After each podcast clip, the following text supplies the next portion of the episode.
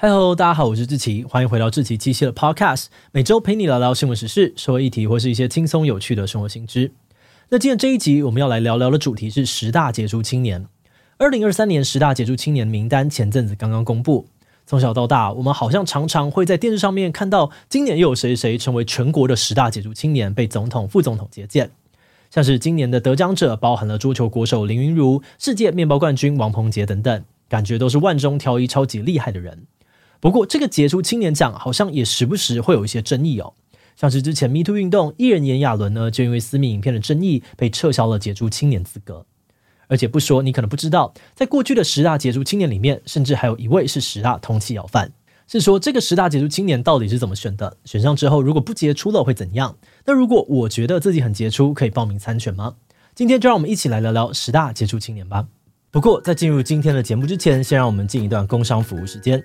最近几年，全球经济环境剧烈的变化，像是 AI 啊、绿能、数位转型、ESG 等等各种新概念，也在迅速的崛起。在这个充满全新挑战的时代，在工作之余持续的进修跟提升自我，就变得越来越重要。如果你也有这样子的需求，很推荐你报名正大 EMBA。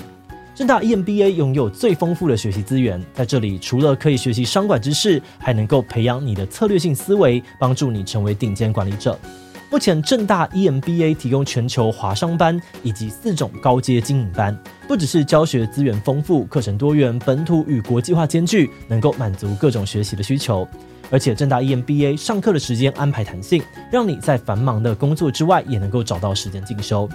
这一期正大 EMBA 报名期间自十月三号到十月十七日的中午结束，很推荐给有需要的你，赶快点击资讯栏了解更多的资讯，增强自己的未来竞争力，迈向成功管理者之路吧。好的，那今天的工商服务时间就到这边，我们就开始进入节目的正题吧。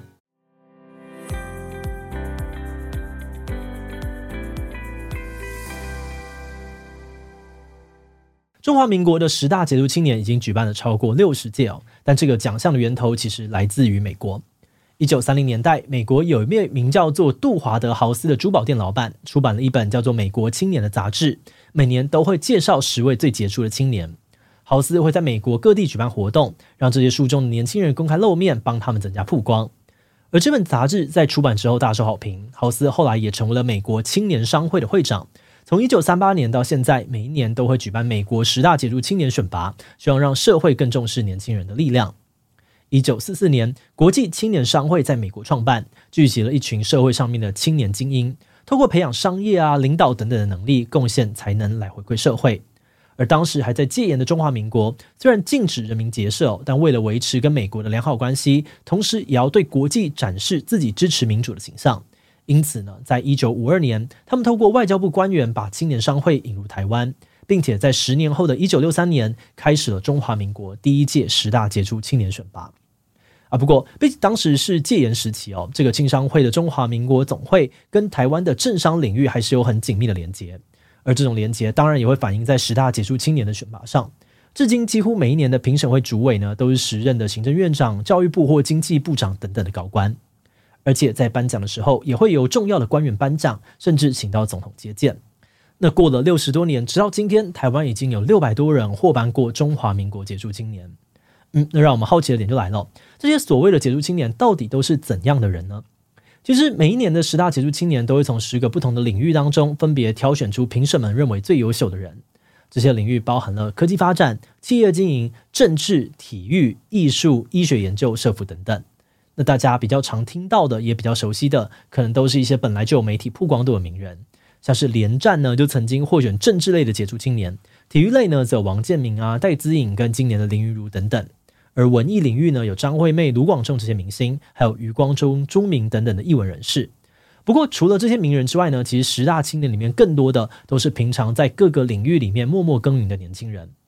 例如，跟歌手卢广仲同一年入选，在国立海洋大学担任助理教授的徐德华，他努力多年，成功的掌握了多种高价值乌贼的完全养殖技术，在现今过度捕鱼、环境破坏的状况之下，帮助维护台湾的海洋生态跟渔村经济。另外，像是今年的社福类得奖者陈景维呢，他本身患有罕见的疾病——脊髓性肌肉萎缩症，但即便如此哦，他还是到处演讲，努力的突破框架，并成立了维尔恰整合行销工作室，媒合身障者用远端的方式接案行销工作，帮助他们自力更生。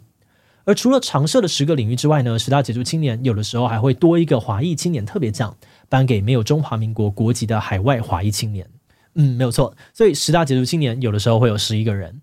而至于这个华裔青年特别奖，大家熟悉的获奖人，则有像是陈港生，他呢就是后来改名为房世龙的港星成龙。嗯，不过说到这里哦，我们就有点好奇，毕竟人是会变的。如果十大杰出青年哪天不杰出了，会怎样吗？其实，在十大杰出青年的官网当中，并没有写到得奖人之后的行为会不会影响当选资格。而过去几十年，也没有当选人呢因为负面消息而受到影响。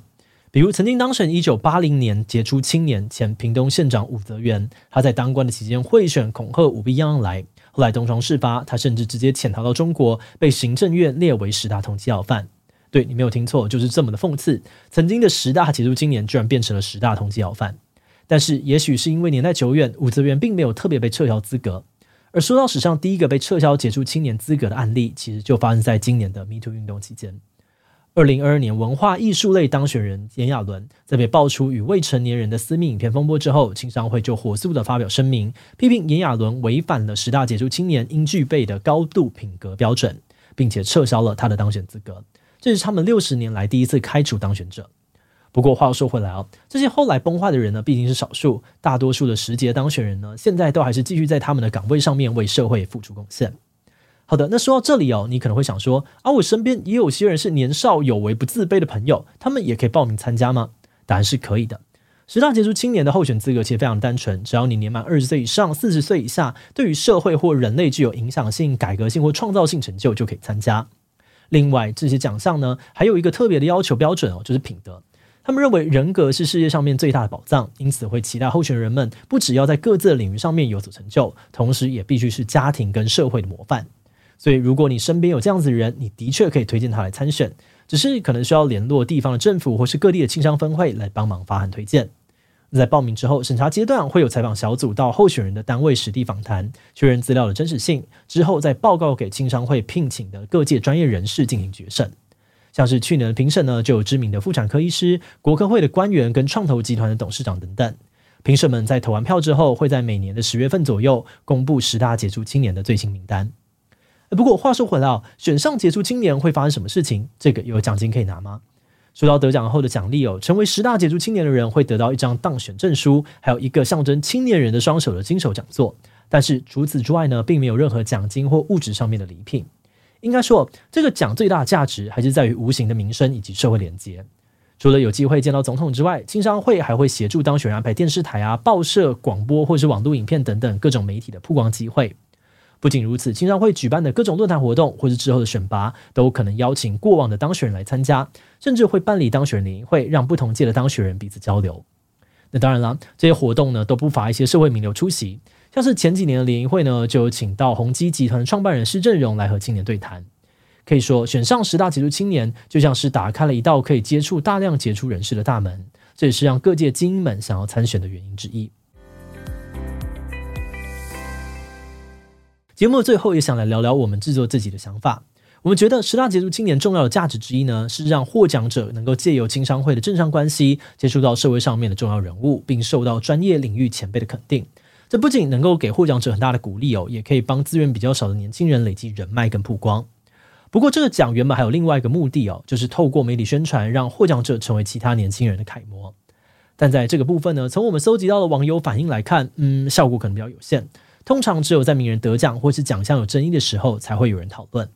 我们认为其中一个原因可能是品牌老化了，因为对于部分的年轻人来说，这种挂着红布条被长官颁奖的画面，就好像在选全国版的模范生一样。但这种表扬方式其实已经非常怀旧，甚至有点过时了。而且在五零年代，素人想要上一次电视并不容易，被表扬一次就能够全国皆知。但是在这个变化快速的社群媒体时代，如果继续维持过去那种透过政府机关、新闻媒体的知识宣传，效果可能蛮有限的。那这部分就让我们觉得有点可惜，因为我们发现有十大青年选拔，其实在议题上面也一直在与时俱进。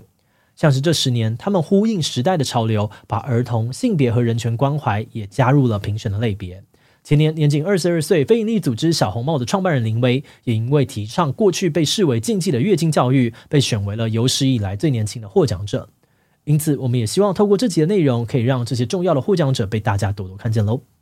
好的，那我们今天关于十大杰出青年的介绍就先到这边。如果你喜欢我们的内容，欢迎按下最中的订阅。如果是对于这一集十大杰出青年的内容，对我们 Podcast 节目或是我个人有任何的疑问跟回馈，也都非常的欢迎你在 Apple Podcast 上面的下五星留言哦。那今天的节目就到这边告一段落，我们就下集再见喽，拜拜。